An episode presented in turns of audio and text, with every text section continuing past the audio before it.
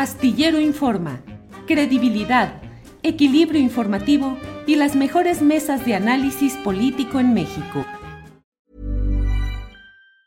Ever catch yourself eating the same flavorless dinner three days in a row? Dreaming of something better? Well, HelloFresh is your guilt-free dream come true, baby. It's me, Kiki Palmer. Let's wake up those taste buds with hot, juicy pecan-crusted chicken or garlic butter shrimp scampi. Mm. Hello Fresh. Stop dreaming of all the delicious possibilities and dig in at HelloFresh.com. Let's get this dinner party started. Hey, it's Ryan Reynolds, and I'm here with Keith, co star of my upcoming film, If, only in theaters, May 17th. Do you want to tell people the big news? All right, I'll do it. Sign up now and you'll get unlimited for $15 a month in six months of Paramount Plus Essential Plan on us. Mintmobile.com slash switch. Upfront payment of $45 equivalent to $15 per month. Unlimited over 40 gigabytes per month. Face lower speeds. Videos at 480p. Active Mint customers by 531.24 get six months of Paramount Plus Essential Plan. Auto renews after six months. Offer ends May 31st, 2024. Separate Paramount Plus registration required. Terms and conditions apply if rated PG. Cuellar. Arnoldo, buenas tardes. Hola Julio, gracias y gracias por los buenos deseos que me enviaron aquí la semana pasada. Si digo algo que no corresponda, acháquesele al COVID. Hola, ahora con, ahora lo agarramos de pretexto, Arnoldo. Yo también cada que hay alguna cosa digo, eh, pues es el post-COVID largo, ya ves lo complicado que es. Así es que bienvenido Arnoldo y qué bueno que estás puesto. Y disculparemos todo, con COVID o sin COVID. No te preocupes, Arnoldo. Correcto. Gracias. Arturo Rodríguez. Arturo, buenas tardes. No, ya no, maestro, nada más era saber su opinión. Perdón, perdón, perdón, perdón. Buenas tardes. Ah, bueno.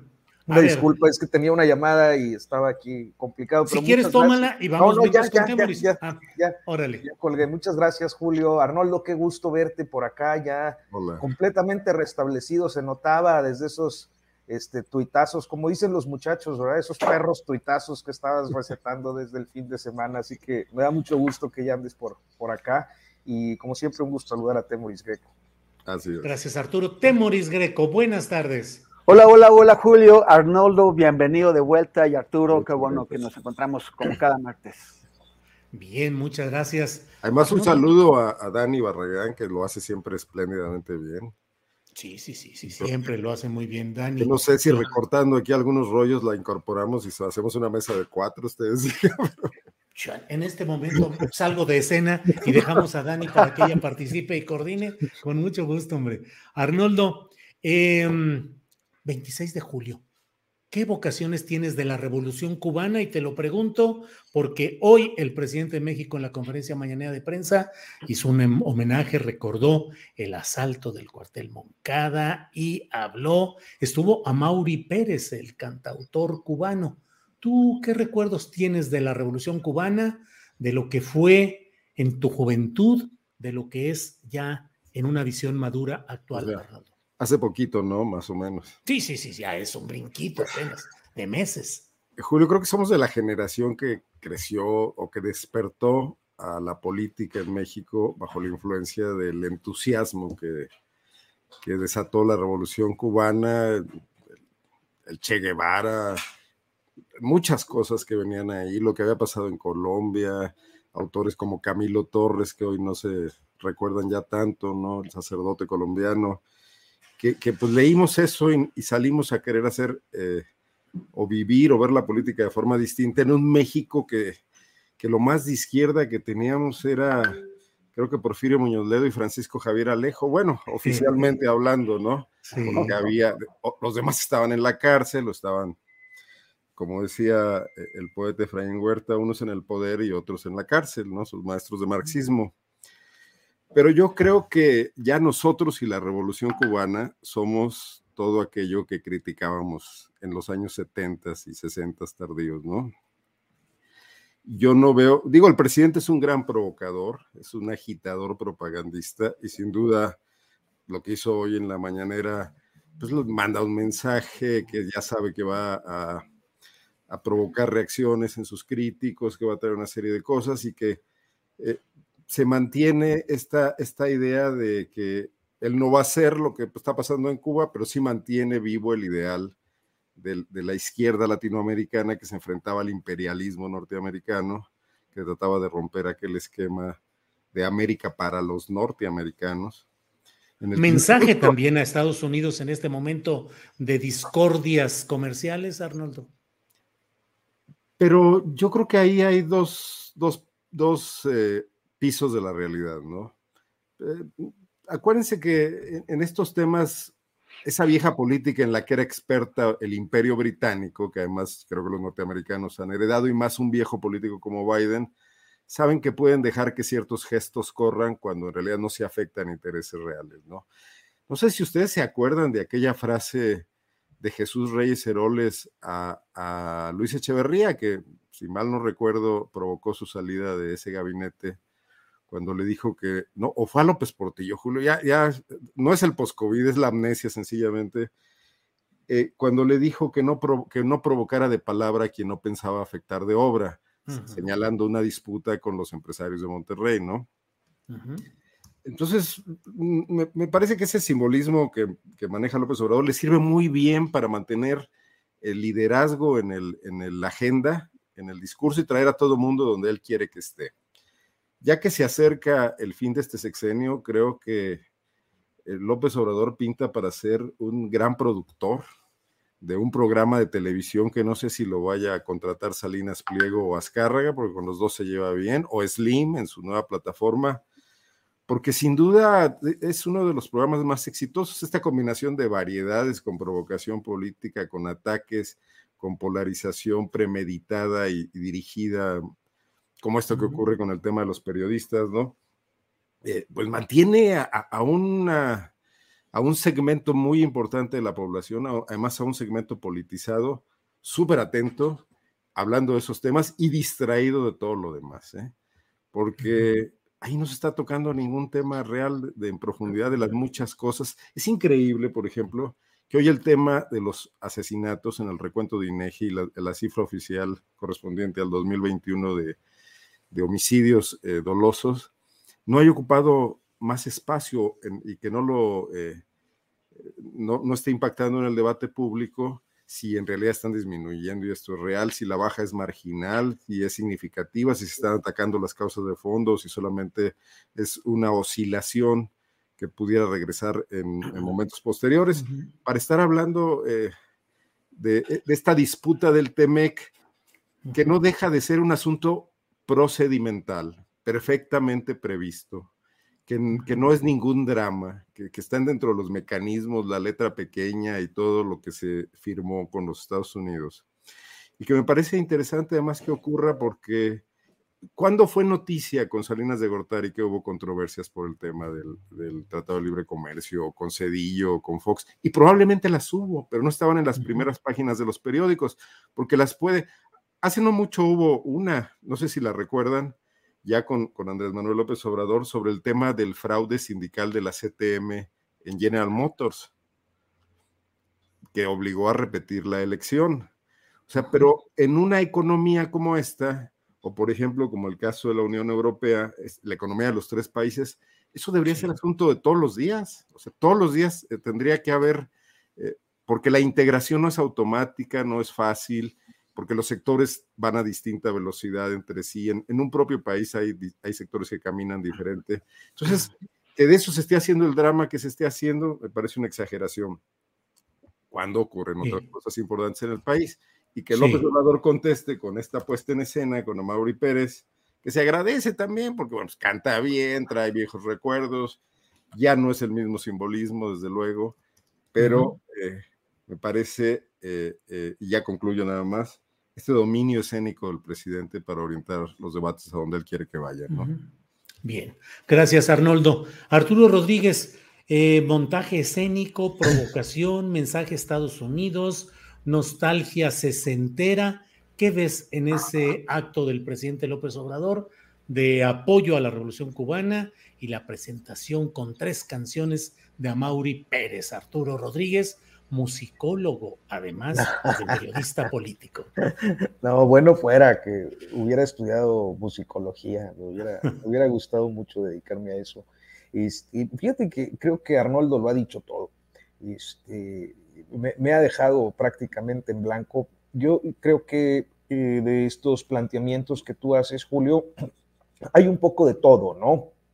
Y solo añadiría que considero también que hay un guiño para el sector auténticamente de izquierdas, porque, bueno, creo que la mayor parte del, del López Obradorismo no lo es, o al menos no lo es en el sentido tradicional e histórico de quienes abrevaron y eh, simpatizaron con la revolución cubana, este, que es gente, eh, pues creo yo, mayor de, en torno a los 60 años y más, ¿no? O, de 50 años todavía eh, en adelante, este, que tuvieron mucho los referentes de la revolución cubana en la mayor parte del país. Este, creo que en la Ciudad de México todavía hay muchos islotes con, eh, pues referentes a, ese periodo de, esperanza, de, cambio, de transformación.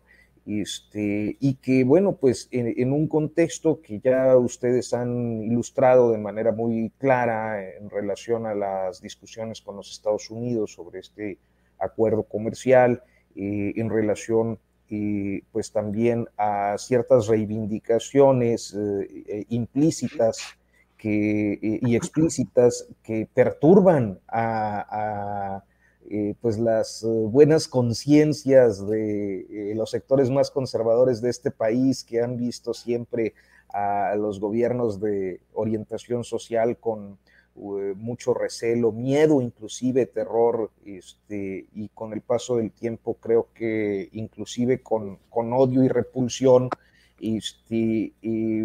pues hay un, un, efecto de provocación que, que yo estoy seguro, eh, en, al menos en su base de apoyo, le da eh, pues amplísimas simpatías.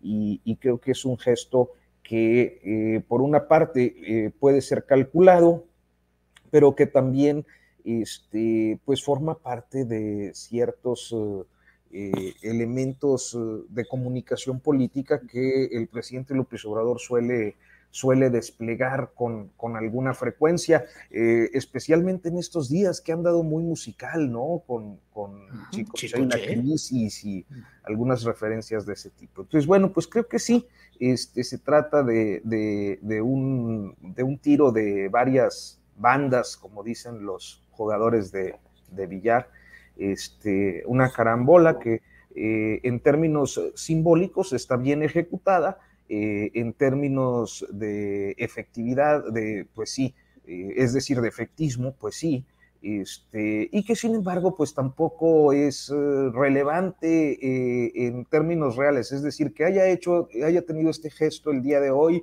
pues no creo que tenga ningún impacto en la política exterior o en las relaciones comerciales con otros países. No creo que sea una definición de un régimen que se encamina a establecer el socialismo o el comunismo, este, que tanto espanta en los, en los discursos trasnochados de la retórica conservadora, este, simplemente así, algo anecdótico que tiene este tipo de, efectos que ya, ya mencionábamos. Bien, gracias Arturo. Temoris Greco, ¿qué opinas de la evocación en la mañanera de la Revolución Cubana y eh, pues la presentación musical, pero más allá de ello, en lo político como mensaje o como signos, ¿qué opinas? Bueno, me, quedé pensando un poquito en lo que, en lo que dijo Arnoldo sobre Porfirio Muñoz, Ledo, que en aquella época era de los únicos izquierdistas hueso. Bueno, sí es cierto, porque eh, como efectivamente los demás estaban presos. Y, y, esa es una cosa que este Porfirio Muñoz Ledo de hoy, pues no le interesa recordar, que él era parte, como secretario del Trabajo, como secretario de Educación, de gobiernos que estaban asesinando y masacrando a comunidades, eh, que estaban persiguiendo a jóvenes, que estaban llevando a cabo eh, la guerra sucia. Y, y, él quisiera que nada más nos acordáramos de lo, que se, de lo que hizo a partir de la corriente democrática de 1987 para acá, pero este pues yo creo que, es, que hay una trayectoria que ocupa pues la mitad de su vida, que fue pues un, fue parte del sistema priista, que después ayudó a demoler, pero pues él era parte de eso. De, y, bueno, este, el, el, tema Cuba no nos va a causar ningún, ningún problema con Estados Unidos. En, la, en, los, en los factores que toman en cuenta los diseñadores y los explicadores de, la, de, la, política estadounidense hacia México, Cuba como, como, como muestra de disidencia mexicana está incorporada desde hace 60 años. O sea, no, no es para ellos absolutamente ninguna novedad. Los únicos que quisieron cambiar eso fueron Fox y Jorge Castañeda cuando era su, canciller. Y así les fue, salieron raspados, salieron eh, humillados y burlados, sobre todo con aquel eh, episodio del come si te vas. Entonces eso no nos causa problemas. Tiene mucho, tiene un impacto eh, a nivel de política interior les, eh, Cuba ha servido, sirvió a los gobiernos del PRI y ahora al gobierno de, de, Morena, pues para darse toques, eh, unos, unos matices rojos, unos matices eh, de independencia y de autonomía en política exterior. Y también sirve para mantener, pues, maiceada a cierta izquierda que con eso, pues, ya considera que está suficientemente atendida.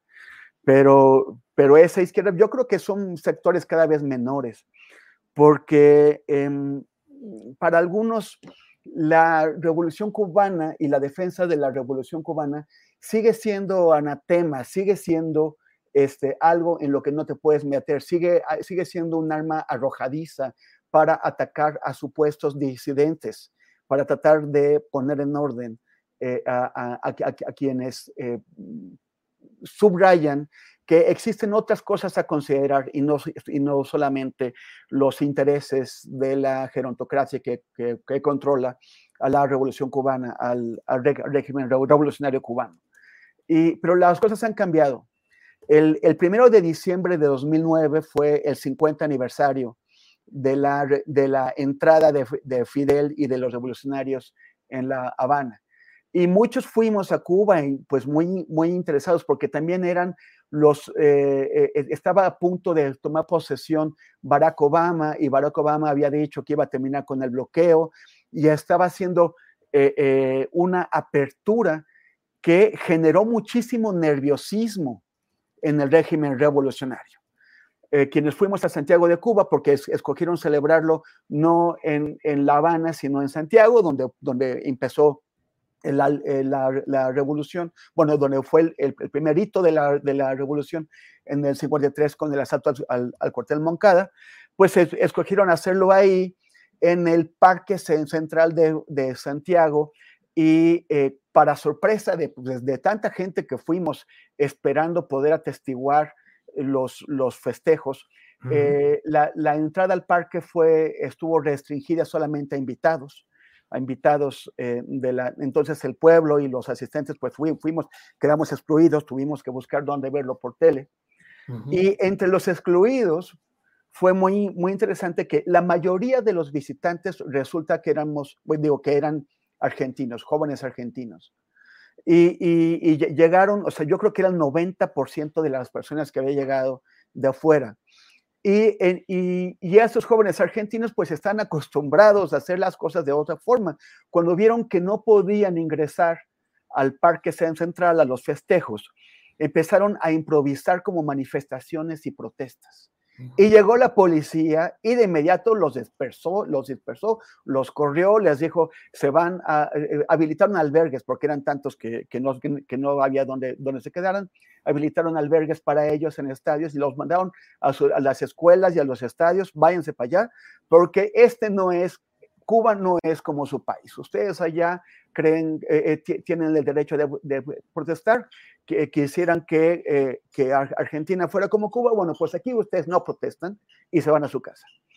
Y, y el, el, discurso que, que, hicieron Raúl Castro y otros jerarcas de, la, de la revolución fue un discurso del miedo, fue un discurso de, del, del, miedo ante el efecto Obama, fue un discurso de advertencia a los jóvenes que no se dejaran engatusar, que no se dejaran engañar por esta promesa vaga que era, que era el, el baraquismo, el, el obamismo, y, y, y, básicamente fue el de los señores que después de 50 años no querían dejar que la juventud tomara las riendas de la revolución.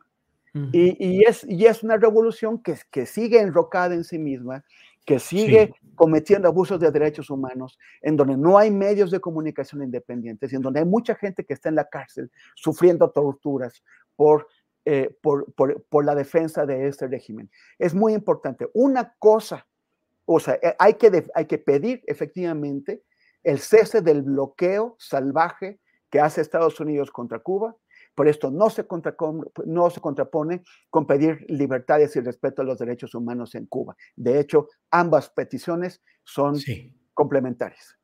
Bien, gracias, Temoris. Eh, Arnoldo Cuellar, eh, Arturo y Temoris, déjenme poner un videíto de algo de lo que dijo el presidente de la República, lo que ha dicho en relación con este tema desatado luego que la reportera Reina Aide le dijo a Hans Salazar, cállate palero, y de ahí se ha derivado una discusión que ha llevado al propio presidente de la República a establecer lo que desde su punto de vista debe ser el periodismo con compromiso y con una definición específica. Eh, eh, por favor, Andrés, pongamos este video y ahorita platicamos. O sea, el que un periodista participe, simpatice en una causa no es ningún delito. No, siempre y cuando sea periodista, presidente, porque el asunto es que es muy sencillo levantarse y aplaudir. Esa es la visión de proceso. Y fíjate que ni siquiera este, de ahora, ¿eh? de siempre. El periodismo no debe ser afín al poder. Sí, eran mis diferencias con don Julio. ¿sí? Como siempre, con todos los presidentes. sí, no, con don Julio. No, no, antes.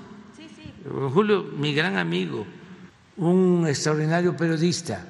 Yo con Julio, con todo mi cariño y respeto, no coincidía en eso, porque él decía que el periodismo no tenía por qué tomar partido. Y yo sostengo que sí. Cuando veo que hablan de que son independientes, me dan desconfianza Presidente, y los que surgen... Pueden ser que sean independientes del pueblo, no del poder. Arnoldo Cuellar, ¿qué opinas de esa postura del presidente de la República? Aquí hay un debate de, mucho fondo entre, y no es entre López Obrador y los medios, es entre el poder y, la, opinión pública, ¿no? Y, es, no es nuevo, digamos, tiene toda la modernidad, ¿no? El presidente eh, quiere periodistas que se comprometan con su movimiento porque él está haciendo las cosas bien, es su discurso porque él quiere cambiar de fondo este país que ha tenido profundas injusticias. Pero entonces él quisiera que quienes nos decimos o se dicen progresistas y que han peleado por esto y que han combatido a gobiernos autoritarios o gobiernos eh, corruptos, etcétera, como los del PRI, o gobiernos violentos como los del PAN y corruptos, además, se sumen a su causa, así, críticamente la menor discrepancia, el decirle, oiga, presidente, pero pues hay corrupción en la Semarnap o en la Profeta o en donde sea, su respuesta es, no, no, no, pero no somos iguales. Ya estábamos cambiando, lo que pasa es que nos dejaron un cochinero, o sea, cuatro años después, ¿no? Pero ni siquiera escucha el tema puntual de decirle, no, aquí están las pruebas, aquí hay corrupción. Te digo, te pasó a ti, Julio, ¿no? Y, y nada más te dijo, está bien, ya expusiste tu verdad, órale, a otra cosa. La verdad es que la revolución y la transformación que encabeza López Obrador es discursiva, no ha calado en la realidad más que mínimamente. Lo vemos en su partido y lo vemos en su gobierno. Entonces, esto, esto eh, este instrumento que utiliza para descalificar a la prensa que le señala problemas de su propio movimiento, que está de acuerdo con la necesidad de cambiar y de transformar y de acabar con la corrupción, él lo revira y lo toma como enviados del viejo régimen que quiere que las cosas vuelvan a sus privilegios. Y nos mete en una trampa discursiva de la que habría que salir ya. Luego tiene esta complacencia para que quienes le ponen las bolas que le gusta batear y se orientan a, los temas eh, donde él profundiza en críticas válidas o no, en descalificaciones en ocasiones incluso excesivas o sin muchos elementos o reiterativas, pues reciben este trato de, aliados del movimiento y de periodistas que están eh, siendo útiles. Eh, yo creo que eso, pero eso no es nuevo, ¿eh? Pues eso es, eso es lo que hacían todos los demás periodistas. La única salvedad es que todavía no descubrimos las cuentas en las que muchos de ellos pueden estar cobrando, o publicidad, o nóminas, o etcétera, ¿no? Pero al final del día, entonces ahí estamos instalados en lo mismo. Un gobierno verdaderamente transformador, autocrítico, revolucionario, tendría que aceptar la crítica, porque además no tiene, no es dueño de la verdad. Ningún gobierno puede ser dueño de la verdad, ningún liderazgo, ningún movimiento, menos masivo. No estamos instalados en, las ortodoxias de siempre. Y entonces, pues, ni modo, contra lo que eh, el presidente López Obrador piense, la chamba de esta prensa, eh, que no tiene nada que ver con la que se enriqueció siendo cómplice del poder, tendrá que seguir siendo esta, la de ser incómodos, ¿no? Y la de sufrir esta incomprensión del poderoso que pues mucho nos honra y nos valida, ¿no? Y también luchar porque no nos confundan con Loret de Mola, que nos patrocina Aureoles y que ganamos millones de pesos porque estamos eh, haciendo una labor sicaria, de periodismo sicario, ¿no? Claro. Pero esa es la batalla en la que nos metimos. Y yo digo que no hay que quejarnos, pero tampoco hay que callarnos, ¿no? Y por cierto, mi solidaridad con, con Reina Aide Ramírez, que es una periodista que no necesita defensa, que en Sonora trabaja por muchas causas importantes y que trabaja sobre todo defendiendo los derechos de sus compañeros periodistas tiene un colectivo en la que apoya mucho a mucha gente que enfrenta problemas con sus empresas o con eh, las fuentes oficiales, ¿no? Gracias, Arnoldo. Arturo Rodríguez, periodismo palero, periodismo independiente, periodismo útil, ¿qué hacer y de qué lado estar? Ahora se dice, eh, no hay que ser tibios ni medias tintas, hay que definirse.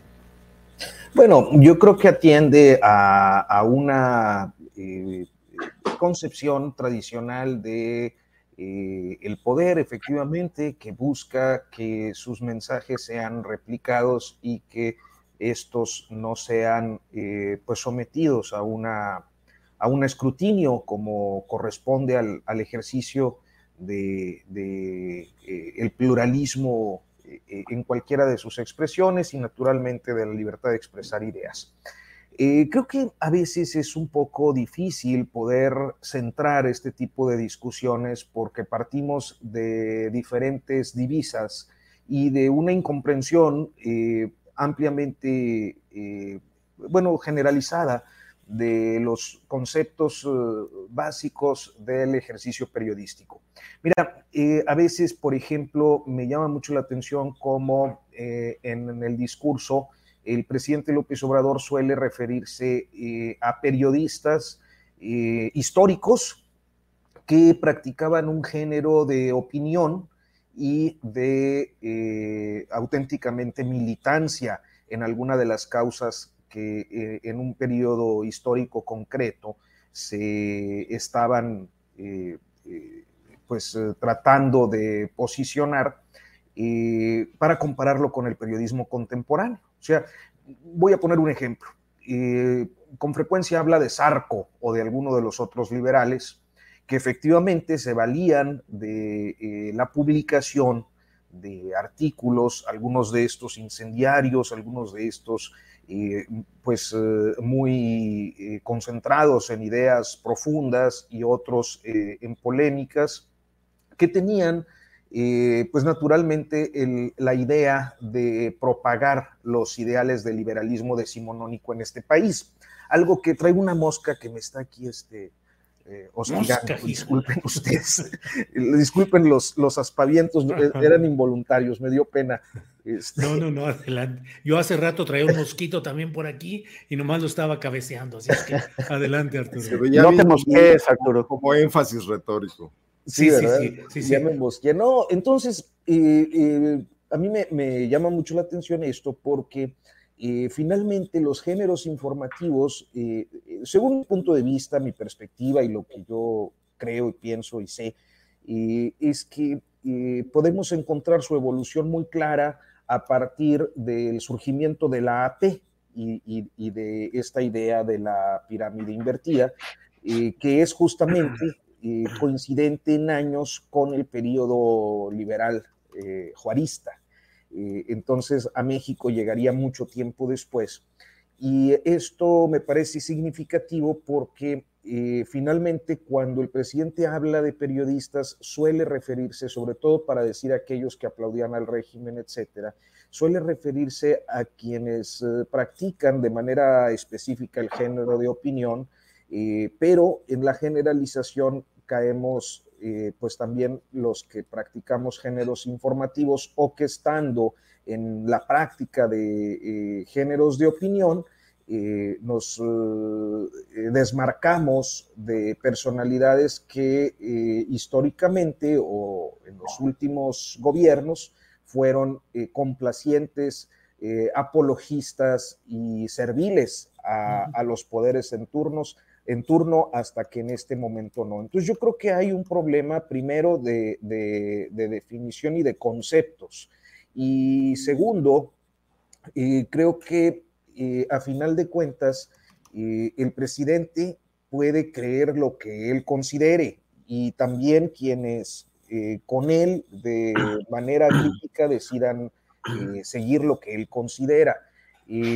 nosotros, o creo que cada quien tiene una forma de ver las cosas. Yo no coincido con la idea de que todo el periodismo deba estar plegado al poder, pero sí puedo ser tolerante como parte de una definición liberal y, y, convencida de, eh, que el pluralismo es indispensable, de que así como tenemos derecho a cuestionar las definiciones del poder, de este o del que sea, también hay quienes tienen derecho a simpatizar con él y a expresarlo valiéndose de ciertas herramientas del oficio, valiéndose de algún género periodístico en su caso, eh, que eh, si bien los puristas habrán de decir es propaganda, no es periodismo, pues yo puedo creer que a final de cuentas todos eh, eh, desde este ejercicio plural eh, y habida cuenta de que por más que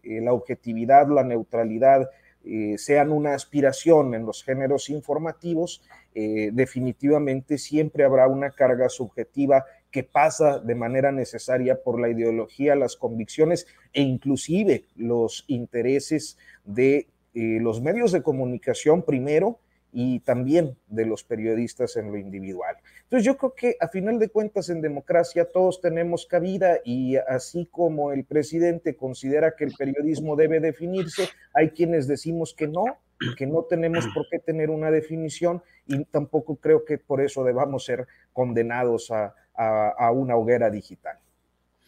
A una hoguera digital. Bien, Arturo Rodríguez. Eh, Temoris, déjame poner otro segmentito. Sí, una, brevísima alusión a lo que dice Arturo.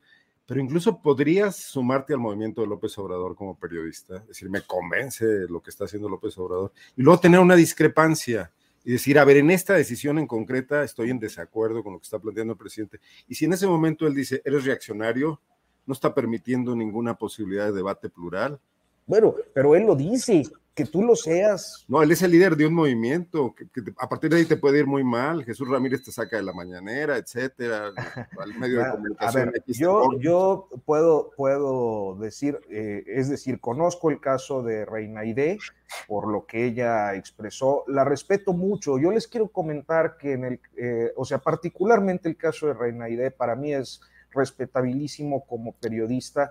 Creo que muchos de los simpatizantes López Obradoristas no conocen su trabajo y su trayectoria que ha sido absolutamente comprometida con movimientos sociales, con derechos humanos, con eh, los problemas de comunidades.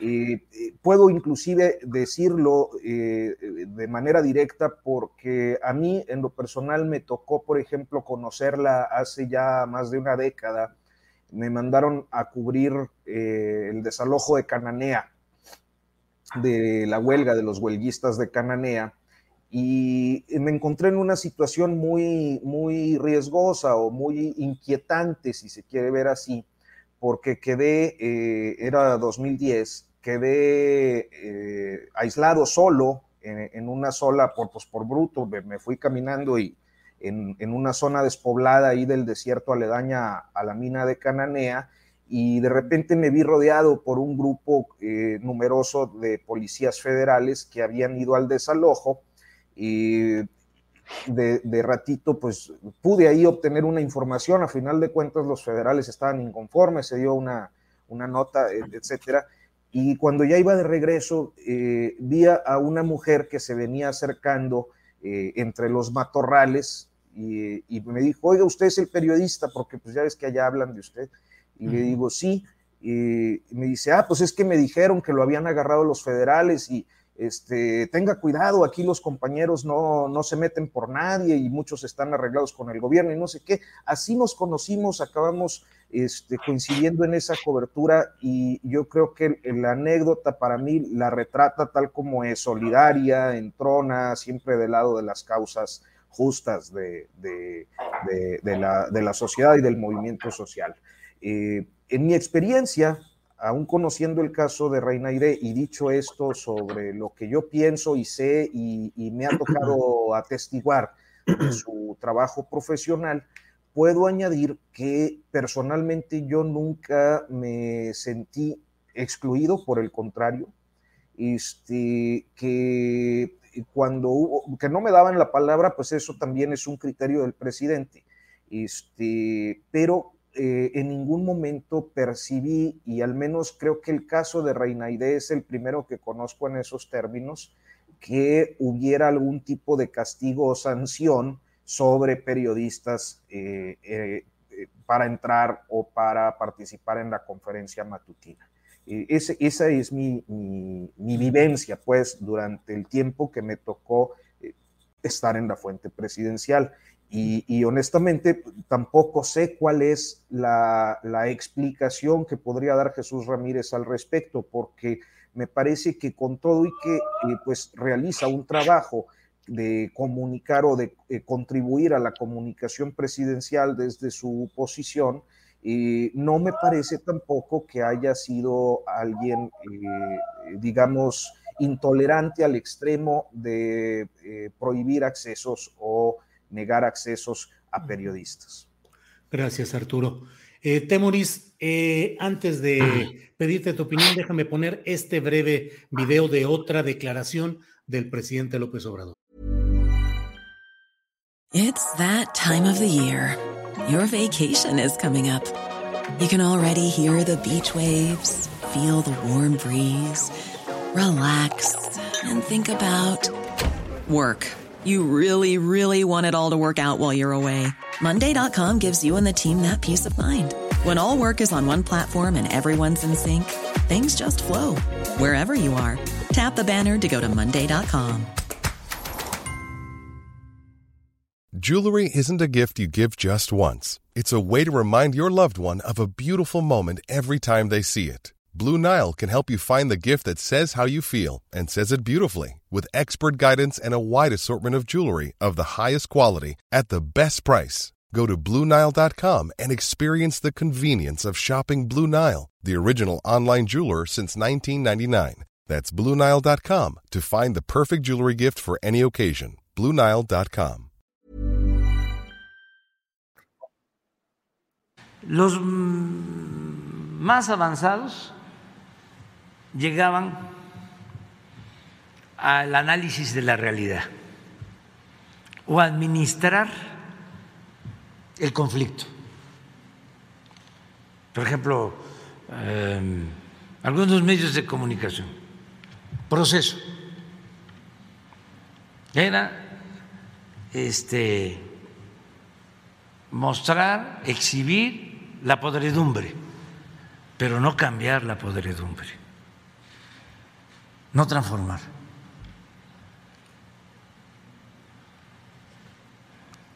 O sea, y lo que nosotros hicimos fue eh,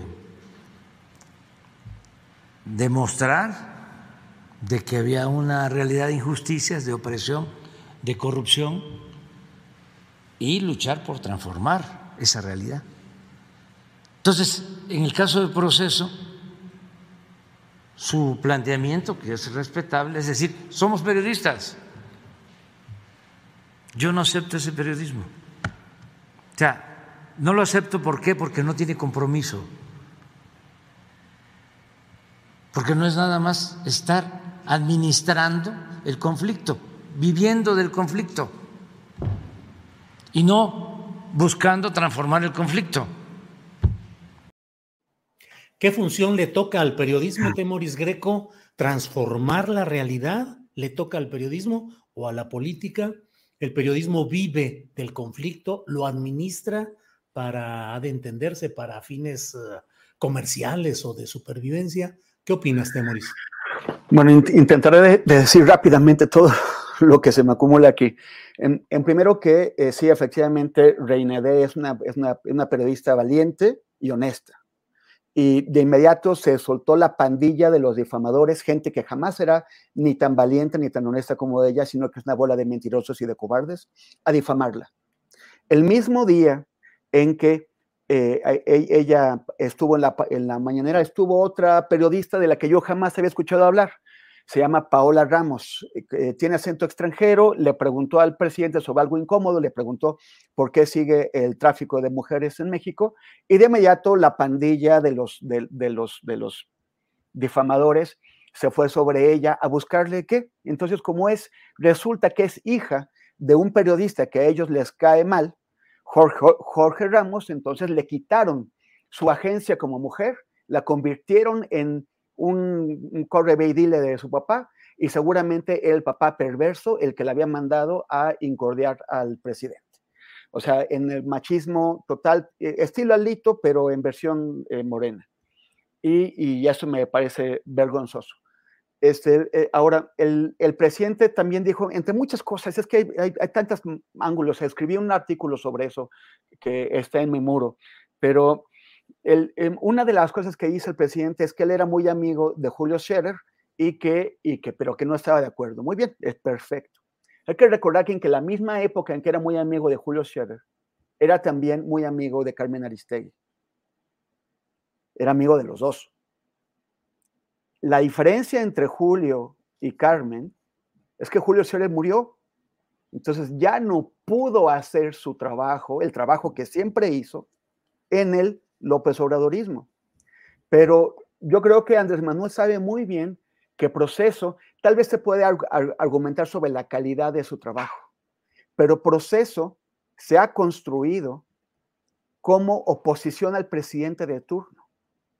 Y si Julio Scherer estuviera vivo, proceso estaría haciendo este mismo trabajo, presentándose en oposición al presidente, al poder al, al que hoy administra. Y entonces, seguramente, de la misma forma en que Andrés Manuel ahora trata eh, con la punta del pie a Carmen Aristegui, estaría tratando a Julio Scherer, nada más para señalar los contrastes. Y en cuanto al deber ser del periodismo, hay que, o sea, hay, que, hay que insistir en lo que ya mencionó Arturo, que el presidente confunde periodismo, los géneros informativos del periodismo y los géneros de opinión del periodismo, son distintos. El, género informativo por fuerza tiene que ser no objetivo, porque eso en ciencias sociales ya se ha discutido bastante y no, no, no hay tal objetividad cuando los, los seres humanos no lo somos. Pero, pero, pero sí trata de poner por delante su servicio a la sociedad, que es distinto del servicio al poder. El presidente trata de confundir como si, como si siendo presidente de México no fuera él el poder o no fuera un poder uno de los poderes que, están en disputa por la hegemonía en este país, como en cualquier otro país. Él trata de colocar, de, valorar, de, poner por delante al periodismo, un periodismo orgánico como hay eh, una intelectualidad orgánica, que sirve al poder, pero o que sirve a su proyecto. Pero su proyecto no es infalible, el presidente no es infalible, su gente no es infalible, sus operaciones no son infalibles. Y eh, la gente, la sociedad, necesita alguien que esté ahí para informar y para señalar cuando las cosas no están saliendo bien, cuando hay gente que no está haciendo lo que dice, cuando hay gente que trata de hacer lo que dice, pero, pero está fallando.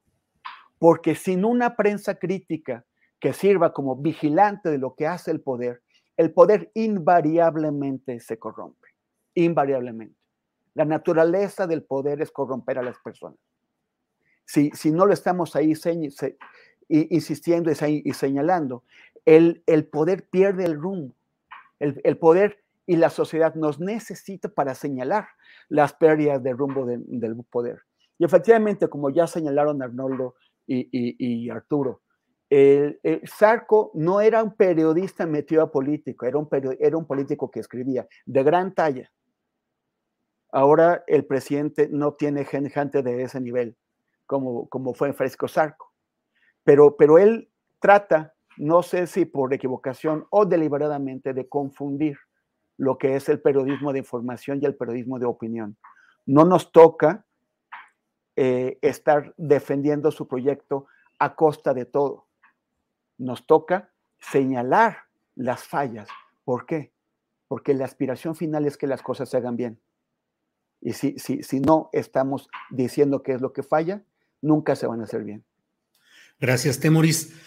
Eh, son las 2 de la tarde con 46 minutos, estamos ya en el tramo final del programa y alcanzamos a revisar un poco lo que está sucediendo con las elecciones internas de Morena programadas para este sábado y domingo, impugnadas por una parte de los morenistas, con una voz en la que destaca John Ackerman a nombre de una convención nacional morenista, pero pues con muchos asegúnes respecto a esa el procedimiento que implica que pueda llegar quien sea, se registre, diga que quiere entrar a Morena y tendrá derecho a ir eligiendo, a elegir al primer escalón de la construcción del poder político de Morena y de sus eventuales candidaturas. Y además en un estilo, eh, Arnoldo, en un estilo eh, come si te vas, pero acá es vota si te vas, porque la gente va a llegar y solamente está convocada para votar, nada más, no discutir ni deliberar.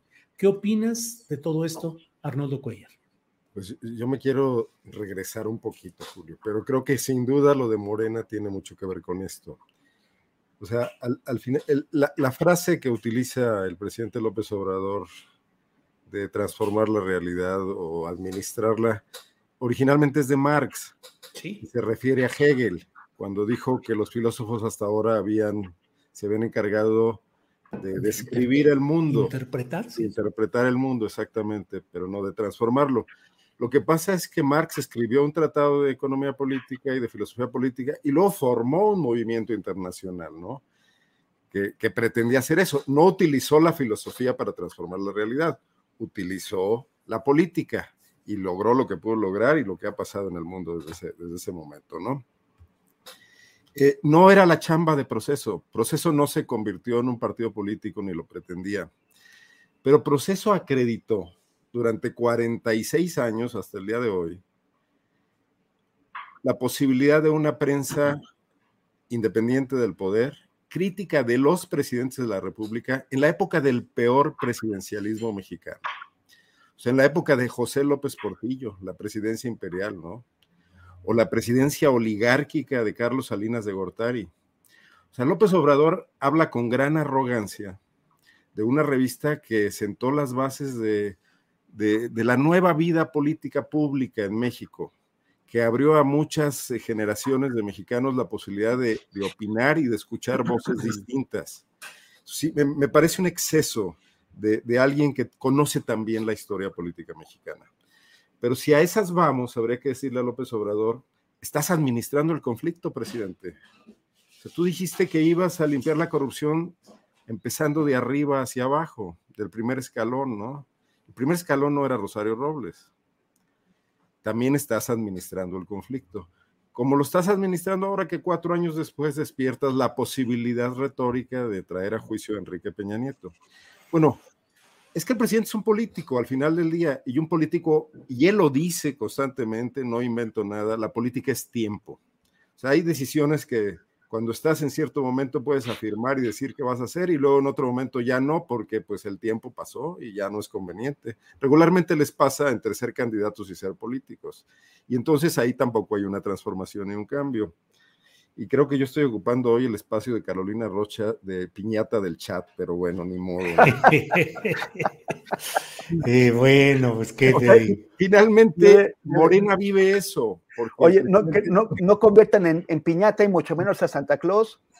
Sí, eso no se vale, es una contradicción hasta cronológica. Entonces, a lo que te refieres en Morena, ya para finalmente sí entrar un poco al tema que, que planteas, Julio, es que están inventando cosas porque no han logrado una institucionalidad para una nueva forma de hacer política en México en un movimiento de masas.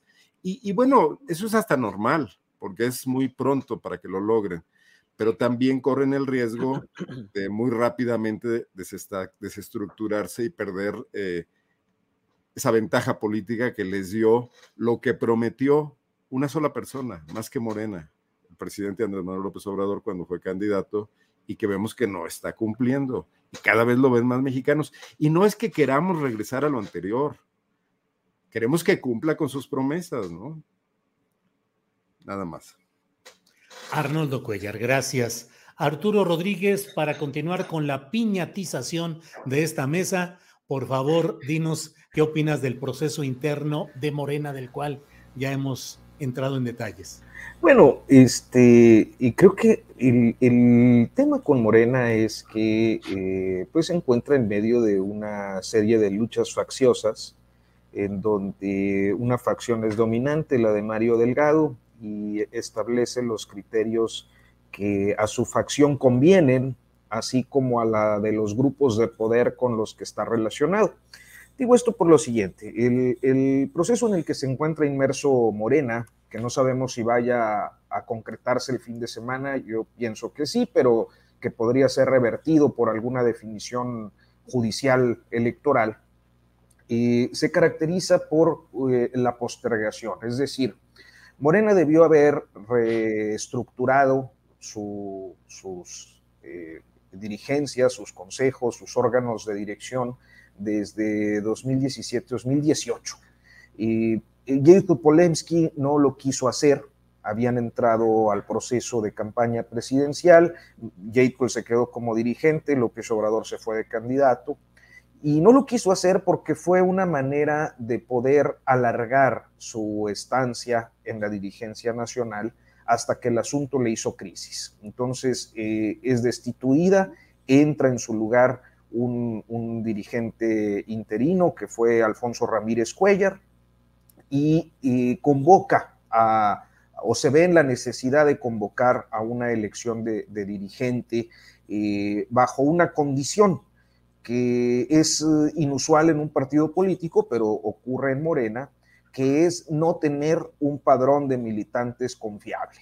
¿Por qué? Pues porque no había realizado su reestructura, porque no había realizado su proceso de reafiliación, tenían muertos, tenían menores de edad, tenían pues datos poco confiables. Entonces el padrón de Morena era un desastre y como era un desastre, lo mandan a un atropellado proceso de encuestas que solo dejó satisfecho a la facción de Mario Delgado porque eh, pues quedaron muchas dudas en el ambiente, incluida la inconformidad que para algunos cuadros morenistas destacados fundadores y con una presencia histórica en la militancia de izquierdas, eh, incluido pues el reclamo por la intromisión del INE en sus procesos internos, particularmente en ese en el que Mario Delgado queda como, como dirigente nacional. Entonces llega la dirigencia y tiene un mandato judicial por eh, realizar algo que por ley todo partido político debe realizar, que es esta eh, proceso de afiliación y de renovación de sus órganos eh, dirigentes. Y no lo hace, lo intenta hacer en octubre mediante una serie de chicanadas que son impugnadas inclusive por integrantes del Comité Ejecutivo Nacional, destacadamente por Xochitl Zagal, pero también por militantes fundadores de, de larga militancia en el López Obradorismo, o en las izquierdas, como en el caso de John Ackerman y esta convención a la que ya hacías referencia, Julio, y en medio de esa conflictividad, el proceso se vio frenado en noviembre, no se realizó. Lo postergan y lo plantean en este momento con un ardid retórico que es la organización de las elecciones para el Estado de Coahuila y el Estado de México en 2023 y la presidencial de 2024, de manera que se meten a un proceso de reestructura finalmente después de todos estos años en el que incurren precisamente en las irregularidades y en los problemas de eh, complejidad estatutaria que, o de, eh, de, violación a, las eh, disposiciones estatutarias que motivan una gran inconformidad agudizada el fin de semana por una expresión que me parece de lo más desafortunado y no sé si ciertamente haya sido un riesgo calculado o una expresión calculada por, por Mario Delgado y su gente de argumentar una caída del sistema. Y es que entre el sábado y el lunes subieron y bajaron cuatro listas, subieron tres listas y las bajaron y finalmente dejaron una lista que se fue depurando y hasta donde yo sé, por la intromisión o los llamados de inconformidad de algunos gobernadores. Caso concreto, Miguel Barbosa, como ejemplo, eh, molesto por la integración de la lista porque se les habían colado como congresistas o como postulantes al Congreso eh, gente de Ignacio Mier, con quien tiene un pleitazo que, bueno, pues ya es de todos conocido. Entonces, este asunto de las facciones, de los grupos de poder, eh, pues creo que ha dejado muy mal parado eh, al, morenismo. No creo que los morenistas inconformes vayan a apurar de la cuarta transformación y de su López Obradorismo, pero sí creo que es pues la antesala de un conflicto mayor que se irá a, a tribunales y que en su momento puede costar respaldos o eh, eh, eh, consensos y construcciones de unidad en torno a los procesos internos y electorales que están por venir. Gracias, Arturo. Temoris Greco para esta parte final ya del programa. Es, son las dos de la tarde con 57 minutos. Por favor, tu opinión respecto a las elecciones internas de Morena que serán este próximo sábado y domingo para elegir consejeros distritales. Temoris. Pues a mí me da mucha pena que, o sea, ya no, ya no es un, partido nuevo, ni, ni, chiquito, ni, ni débil, que, que sea incapaz de dotarse de procesos de renovación institucional serios, ¿no? O sea, el PRD, el partido surgido contra el fraude electoral, se caracterizó porque se hacían fraudes electorales entre ellos y, Morena no ha encontrado la solución. ¿Cómo? O sea, ¿cómo se puede explicar que después Morena fue fundada en 2011, se hizo partido político en 2014, empezó a ganar elecciones en 2015? Ya no es un partido chamaco, tiene la presidencia de la República desde hace tres años y medio. ¿Cómo se puede explicar que Morena no tenga un padrón de militantes confiable? que sus dirigentes desconfíen del padrón de militantes, que se quieren hacer chicanadas introduciendo gente al padrón de militantes. ¿Cómo se puede explicar? Y, y si, si Morena no es ni siquiera capaz de elaborar un padrón de militantes en donde Morena pueda, en el que Morena pueda confiar, pues entonces vuelve a surgir la pregunta con fuerza. ¿Qué va a pasar cuando el gran referee de Morena, cuando la, gran inspiración de, Morena, que es Andrés Manuel López Obrador, se vaya a la, pues, a, la hacienda de Palenque? Que, donde dice que no va a contestar mensajes, no va a dar consejos, no va a apelar a nadie. ¿Qué, ¿Qué, va a pasar con ese partido? ¿Cómo se van a poner de acuerdo para elegir a sus consejeros, para elegir a sus dirigentes, para elegir a sus candidatos. O sea, es realmente muy preocupante y, no, no es para nada para estar optimista.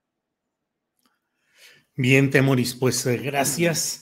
Gracias a los tres por esta mesa de periodismo. Lo que no sabe Temoris es que en búsqueda de figuras autoritarias ya está ahí en la imaginaria Dante Delgado para ir a recoger lo que quede de los restos de esa gran fractura Morena. Oye, no, no, andes diciendo eso porque van a cometer piñaticidio, ¿eh? Como diría el, comentario más constante de la, de la, tremenda corte. El comentario más constante del chat es que sí me afectó el COVID.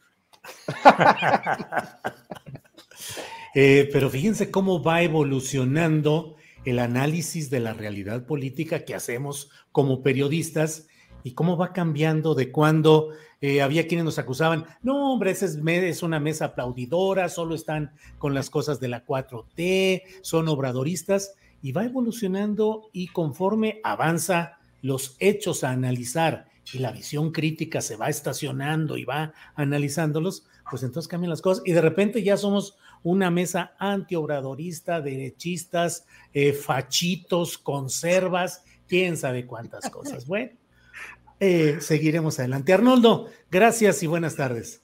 Julio, gracias. Hasta luego. Que sigas bien, que sigas muy bien. Y tenemos ya el pretexto del COVID para echarle la culpa de lo que sea, Arnoldo. Me, va, a animar mucho el oxígeno de esta discusión, de esta plática. oye, oye, esa piñata está, está, está, llena de, de, caramelitos en forma de virus, ¿no? Sí, sí, sí, imagínate. Así es. Arturo Rodríguez, gracias y buenas tardes. Buenas tardes, Julio. Un saludo Arnoldo, afectuoso y solidario ante el eh, eh, desaguisado que se ha convertido ese chat en contra tuya. Está bien, hombre, pero la próxima te toca. Sí, hay, hay que turnarnos. no, sí, sí, sí, me dan mis rozoncillos, no se crean. Ahí luego los veo que dicen que, este, que, eso, que, qué tipo tan aburrido y que no sé qué. Este, bueno, ya, ya, Hemos, ya hemos hablado al respecto, este, Arturo Cano y un servidor, porque parece que corremos más o menos la misma suerte en los calificativos. Es el nombre, es el nombre. Debe ser. Es el nombre, los Arturos, los, Arturos. No, pues es, es que hemos entrado en una etapa en la cual a veces periodismo se quiere entender como entretenimiento, como pues lo facilito, lo sincero, lo ya digerido y que se presenta entre ruidos y entre, bueno, ya me voy a poner aquí. Parece que los Arturos son muy arturridillos. Arturridillos, son arturridillos. Temuris, gracias y buenas tardes. Gracias, gracias. Y, solamente de decir que cuando el presidente dice que desconfía de quién, eh, de, quien se dice periodista independiente, pues aquí hay cuatro. O sea. Vamos a hacer una mesa, los desconfiables. Los desconfiables, exactamente. Muy bien. Temuris, pues muchas gracias. Arnoldo, gracias. Arturo, gracias. Espero que nos veamos la próxima semana. Hasta luego. Saludos. Gracias. Gracias, muy amables. Bueno, pues esta ha sido la mesa eh, de periodismo de este martes 26 de julio. Regresamos con Adriana Puentello. Adriana, ya estamos aquí de nuevo. Julio, pero de regreso y desafortunadamente con información eh, complicada, Julio, porque la Fiscalía de Jalisco acaba de dar una conferencia de prensa y pues presentaron detalles de la investigación sobre la muerte eh, o sobre el feminicidio de Luis Raquel, de eh, Raquel. Y una de las hipótesis, eh, Julio, que acaba de presentar el fiscal, es que fue un ataque autoinfligido. Según estas investigaciones y con una línea del tiempo que estamos viendo en pantalla, encontraron evidencia de que Luis Raquel compró en una farmacia botellas de alcohol y en, en una vinatería un encendedor. Eh, también presentaron videos en los que refieren que Luz Raquel manipuló las cámaras de vigilancia de su edificio y que posterior a esto eh, aparecerían las pintas de, pues, con las amenazas que posteriormente ella denunció. Y pues vamos a ver parte de lo que dijo hoy en esta conferencia el fiscal de Jalisco, Luis Joaquín Méndez Ruiz. Vamos a escuchar. Todavía el día de ayer se, recuperaron algunos, algunos testimonios y pues bueno, entre las que podemos eh, destacar tenemos las entrevistas por parte de los paramédicos que llegan al lugar eh, de los hechos cuando les reportan que, una persona eh, se estaba quemando en las inmediaciones del parque. Obviamente ellos realizan su servicio de acuerdo a los protocolos, llegan, lo observan. uno de ellos nos refiere que precisamente lo primero que, que realiza es eh, tratar de, de brindarle la